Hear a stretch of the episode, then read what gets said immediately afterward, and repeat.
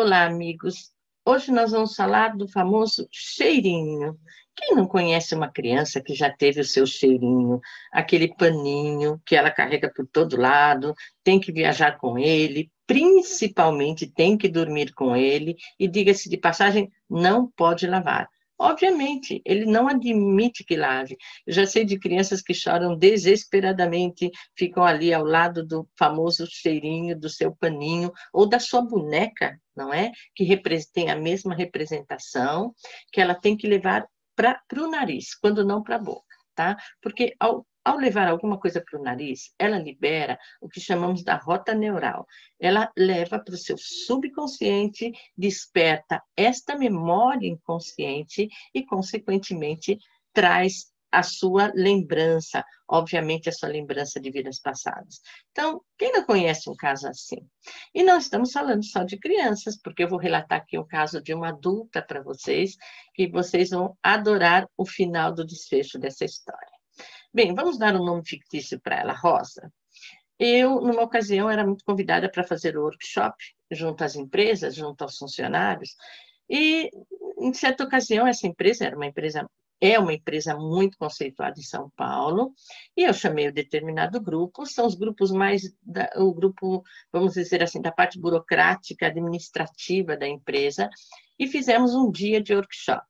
Essa profissional organizou tudo de forma impecável. Ela era a secretária executiva da empresa. E, consequentemente, foi ela que fez todo o trâmite, o contato com a minha assessora, organizou tudo junto aos funcionários, enfim. Mas um detalhe: ela ficou do lado de fora, ela não participou do work, é, mas observou todo o tempo. Todo o tempo, ela não quis participar, ela não quis se envolver, é, foi, era dinâmica de grupo, definitivamente em algum momento você libera a sua intimidade, talvez, eu pensei, talvez por isso vamos respeitar. Ela não quis participar, mas, curiosamente, passado o evento, que aliás foi um sucesso, passado o evento, ela me buscou no consultório. E eu pensei, bem, algo resultou do workshop mesmo que ela não tivesse participado. Bem, ela dizia que sempre foi uma criança que teve muitas dificuldades de socializar, e na fase da adolescência ela passou de um extremo a outro, foi para aquela fase da rebeldia, e na fase adulta ela entrou definitivamente no processo de insatisfação pessoal, ou seja, aquela coisa, o que, que eu estou fazendo aqui, quem são eles, trabalho por trabalhar, faço 24 horas ligado no automático, e ela falou, nada me encanta, não consigo ter um relacionamento, não vejo graça em nada e acho que finalmente chegada a hora de buscar ajuda. Bem, a primeira coisa dentro da anamnese que eu faço, dentro de um questionário pré-consulta que eu faço, eu perguntei para ela se não havia, se ela nunca teve o hábito do cheirinho ou do paninho. E ela estalou os olhos assustada, entrou na defensiva e falou: não, por que, que você está me perguntando isso? Tipo, você sabe da minha vida? Já entrou na defesa. E eu disse: não, é um questionário que eu faço habitualmente a todas as pessoas antes da consulta. E ela falou: sim, eu tive uma boneca, uma boneca de pano, que quando eu era muito pequena eu chorava demais, então essa insatisfação sempre existiu. Ela falou, eu chorava muito, é, eu fui um bebê que deu muito trabalho para minha mãe ao nascer, tive dificuldade no momento do parto, e depois era uma bebê muito chorona. Um dia a vizinha, comovida com a situação dos meus pais, que não aguentava mais e tanto que eu chorava, ela fez uma boneca. Ela falou, me lembro perfeitamente da boneca e principalmente do cheiro da boneca. Ela falou, essa boneca ela recheou com palha dentro e era de pano. Tinha o formato de uma boneca, mas não tinha nem, nem olhos, não tinha cabelo, mas era uma boneca. E para mim tinha vida. E essa vida se chamava Caio. Com o tempo, as pessoas me perguntavam: como é o nome do seu bebê? Como é o nome da sua boneca? Caio. E eu mal falava, e a primeira pronúncia que eu fiz foi Caio. Esse era o nome dele. Enfim, Passado o tempo, o Caio, obviamente, era parte da história dela, ela relatando que ela não fazia nada sem o Caio. E na fase da escola, ela tinha que deixar o Caio em casa para poder ir para a escola. O primeiro contato com o social, considerando que na época ela tinha uns 40 anos, não ia ser permitido levar aquela boneca na escola, definitivamente. E ela sofria muito por isso, e começou a levar escondido na, na escola. Foi repreendida uma vez, duas vezes, três vezes, chamaram os pais e comentaram.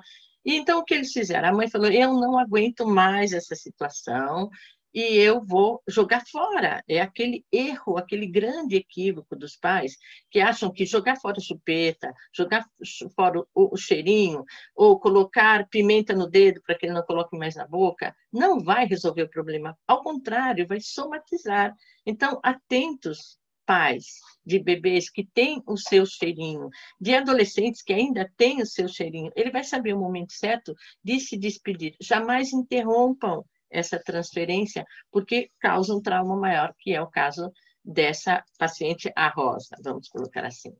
E a Rosa, ela me disse, foi um trauma muito grande, porque eu me lembro como se fosse hoje, na época se usavam os latões de óleo, tá? Umas latas de óleo grandes, e a minha mãe, aquilo era lixo, era, era a nossa lixeira. Ela jogou a boneca e pressionou com as mãos dessa boneca. Então ela falava assim: eu olhava para aquilo, eu presenciei aquilo, eu olhava para aquilo e dava a impressão que ela estava realmente apertando com as mãos o meu corpo, porque doía em mim, ela me sufocou. A sensação de sufoco e de mal-estar foi tão grande que eu achei que eu fosse desmaiar. Bem, essa boneca teve um fim. Desde então, foi muito, muito mais difícil o seu convívio com o social. Na escola, ainda na, na, na primeira fase da escola, no primário, um dia ela chegou da escola e falou: Eu não vou mais. Colocou a mochila em cima da mesa e disse: Eu não vou mais, e ponto. E realmente ela perdeu um ano escolar, tá? Por conta daquela falta. E já não tinha mais nada o que fazer, porque a boneca já tinha ido embora. Passada essa fase, ela falou: entrei, não entrei em detalhes, mas eu passei de um extremo a outro, que pode acontecer, que foi uma fase de rebeldia dentro da adolescência. E hoje me encontro assim. Me dedico 24 horas ao meu trabalho, não só as 8 horas que, que são obrigatórias para mim, mas a dedicação é total e restrita. Eu mergulhei a minha vida no meu trabalho. Sou muito bem sucedida, secretária executiva de uma grande empresa, mas obviamente falta o lado pessoal. Obviamente falta um complemento, porque a insatisfação é muito grande. Nada me encanta e eu acho que isso nunca vai compensar. A partir daí, nos propusemos a terapia de regressão ela faz a referência de que vivia numa casa de campo. Ela se sentia uma camponesa. Ela começou a sorrir, gente. Ela chegou toda fechada. Aliás, o workshop, toda a transação, ela fazia de uma forma muito austera, como uma chefe mesmo. Mas nem por um minuto um sorriso, uma simpatia, nada. E ali ela expressou uma simpatia, ela ria, ela estava feliz de estar naquele campo aberto, naquela casa de campo. Ela falava: Esse é meu lugar, e ela falava: sinto o cheiro da terra, isso me faz muito bem, esse contato com a terra. Gente, ela trabalhava em São Paulo. Eu acho que dificilmente ela teve esse contato com a terra, trabalhando na grande cidade, oito ou dez horas por dia, como ela dizia. Então, ela, ela fez a menção de que ela ouviu o barulho de um trator. Então, eu falei: se ouviu o barulho de um trator, se ele está ligado, tem mais alguém ali. Então, vamos saber quem é? É onde ela sai da casa e vai de encontro a um seu amor, o seu marido, ou alguém que era que era o par romântico dela. Ela não cita como marido, mas subentende-se. Ela disse: ele está sobre o trator trabalhando, eu vou até ele. Quando ela corre para ir encontrar ele, e ele faz menção de estar feliz de encontrá-la, ele perdeu o controle do trator, segundo ela, ele esbarrou em uma pedra e caiu. Ao cair, o trator virou e caiu em cima dele. Então, ali estava esclarecido o processo da, do massacre, ou seja, a sensação de opressão. Obviamente, ela transferiu para aquele boneco a imagem daquele que lhe fazia tão bem, aquele lugar que lhe fazia bem, o seu marido, o seu grande amor, não é? Aquele momento da morte dele, aquele momento do, do acidente dele, estava relatado definitivamente é, pela segunda vez o mesmo processo quando a mãe pegou o boneco e pressionou naquela lata para jogar no lixo. Então, obviamente, estava detectado ali o, o processo.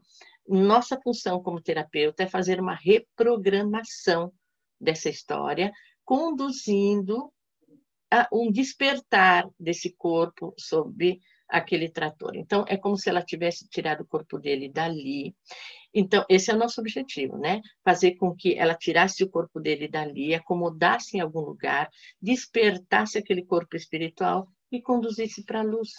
Porque eu já comentei isso para vocês. Não é que ela viveu isso um dia, ele ainda estava lá até este prezado momento, ela estava vivendo aquela dor, até este prezado momento, que ela transferiu para o seu cheirinho, ela transferiu para sua boneca para aliviar as saudades que aquilo causava, a vida toda. Tá? E por último, ela se deu conta de por que doeu tanto quando aquela mãe pressionou aquela boneca naquela lata, porque era o momento que ele estava embaixo do trator, o corpo dele estava soterrado embaixo do trator.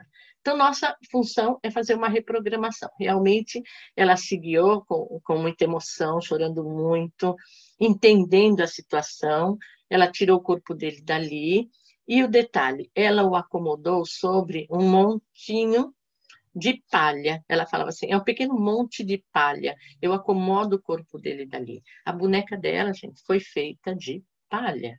O cheiro da palha levava ela de volta à cena, que levava ela de volta a ele. Só que é como se fosse uma imagem congelada, perdida no tempo e no espaço. Então, a reprogramação é fundamental, mas ao mesmo tempo ela assimilou toda essa informação e entendeu o, o porquê de tanta dor do desprendimento do Caio, não é? Obviamente, tinha uma correlação em absoluto. Bem, a partir dali, ela tira, acomoda o corpo dele, é como se ela fizesse um despertar a ele, não é? E o encaminha para a devida luz. Claro que eu estou aqui resumindo, diante de muita emoção, não é muito fácil esse processo do desprendimento, não é assim tão automático esse processo da despedida, mas só para que vocês possam compreender o fato. Bem, passado um tempo, ela vivia em São Paulo, eu trabalhava em Santos, eu tinha, trabalhava numa clínica, não é? E de repente a minha secretária entre uma consulta e outra veio até mim e falou: existe uma paciente aqui, ela está aqui, ela veio de São Paulo, e ela queria falar com você. Ela disse que precisa muito falar com você. Não é uma questão de consulta, ela disse que é muito rápido e ela precisaria um minuto seu. Eu falei, obviamente, não é? E eu estava sempre no andar de cima, porque a minha sala era no andar de cima. Então, eu não tinha contato com a recepção, eu não sabia quem era ela. E, de repente, aparece a Rosa, acompanhada, de mãos dadas, com o seu novo amor, vamos dizer assim.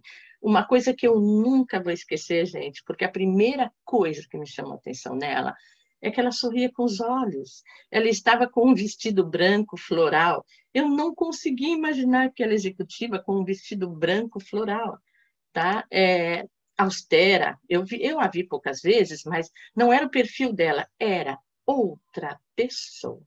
Era um vestido longo, leve, leve como a alma dela não é? Ela realmente estava muito leve, muito feliz. Ela transmitia, como eu falei a vocês, ela sorria com os olhos.